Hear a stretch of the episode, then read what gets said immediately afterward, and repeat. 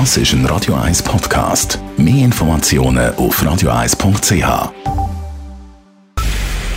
Es ist 9 Uhr. Radio 1, der Tag in 3 Minuten. Mit der Elena Wagen. Die Löhne von Schweizer Arbeitnehmerinnen und Arbeitnehmern steigen im nächsten Jahr ungenügend.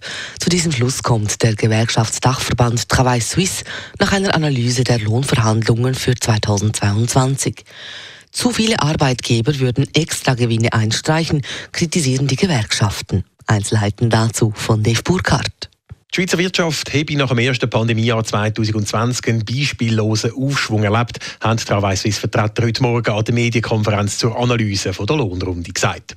Der Aufschwung sei bis auf wenig Branchen breit abgeschützt gewesen, gleichzeitig hätte aber auch die Teuerung zugenommen. Die gute Nachricht sage ich, dass die Löhne per 1. Januar für viele Arbeitnehmende steigen würden. Die schlechte, dass die Löhne eben zu wenig fest ob sie gehen. Es sei offensichtlich, dass einzelne Branchen und Unternehmen die herrschende Unsicherheit nutzen wollen, um extra Gewinn einstreichen, statt die Gewinn in Form von höheren Löhnen an die Angestellten weiterzugeben. Gerade vor dem Hintergrund vom überdurchschnittlichen Einsatz der Arbeitnehmenden während der Pandemie sei das ihnen gegenüber ein Affront, kritisieren die Gewerkschaften. Dave Burkhardt, Radio 1. Die reformierte Kirche übernimmt vorübergehend die Kosten der wirtschaftlichen Basishilfe für Bedürftige der Stadt Zürich. Der Bezirksrat hat dem Pilotprojekt der Stadt Zürich zuvor den Riegel geschoben. Die gesprochenen 2 Millionen Franken Basishilfe, unter anderem für Sans-Papiers, dürfen also nicht mehr weiter bezahlt werden. Gegen diesen Entscheid hat der Stadtrat nun Rekurs eingelegt, wie er heute in einer Mitteilung schreibt. Die Kirchenpflege hat deshalb einen Beitrag von 100.000 Franken gesprochen gesprochen und dieser soll zurückerstattet werden, falls der Rekurs des Stadtrats erfolgreich ist. Auch dieses Jahr findet das WEF in Davos nicht statt. Das Weltwirtschaftsforum, das vom 17. bis zum 21. Januar gewesen wäre, wird verschoben. Grund für die Verschiebung sei die Zuspitzung der Pandemiesituation, wie die WEF-Organisatoren auf Twitter schreiben. Das WEF ist nun für den Frühsommer geplant. Der Schweizer Skirennfahrer Marco Odermatt ist in der Disziplin Riesenslalom im Moment kaum zu stoppen. Nach seinem zweiten Platz gestern in Alta Badia gewann der Nidwalden heute die Neuauflage überlegen. Er distanzierte die Konkurrenz um über eine Sekunde und mehr. Damit hat Odermatt von vier Riesenslaloms in dieser Saison nun deren drei gewonnen.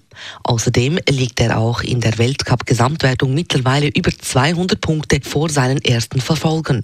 Er wisse auch nicht recht, warum es im Moment dermaßen gut laufe, sagte Odermatt gegenüber SRF. Es ist äh, unglaublich. Ich habe nach gestern gewusst, es ist irgendwo noch ein Prozent rum, wo noch ein besser ging. Und äh, der zweite Teil ist alles abverlangt äh, von der Energie. Es ist wieder dunkel. Die Piste zwar ein bisschen besser als gestern, hat es mich gedacht.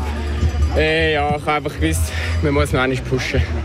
Beim heutigen Rennen ebenfalls überzeugen konnte Justin Murisier auf Rang 6 mit Loic Meillard und Daniele Sette auf den Rängen 21 und 26 holten zudem noch zwei weitere Schweizer Weltcup-Punkte. Radio 1 Wetter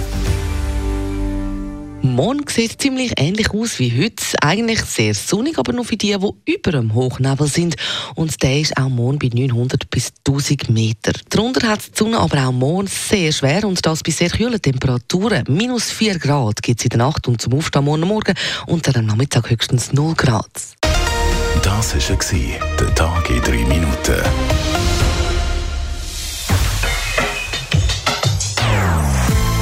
Non-Stop-Musik auf Radio 1. Die besten Songs von allen Zeiten. Non-Stop. Radio 1.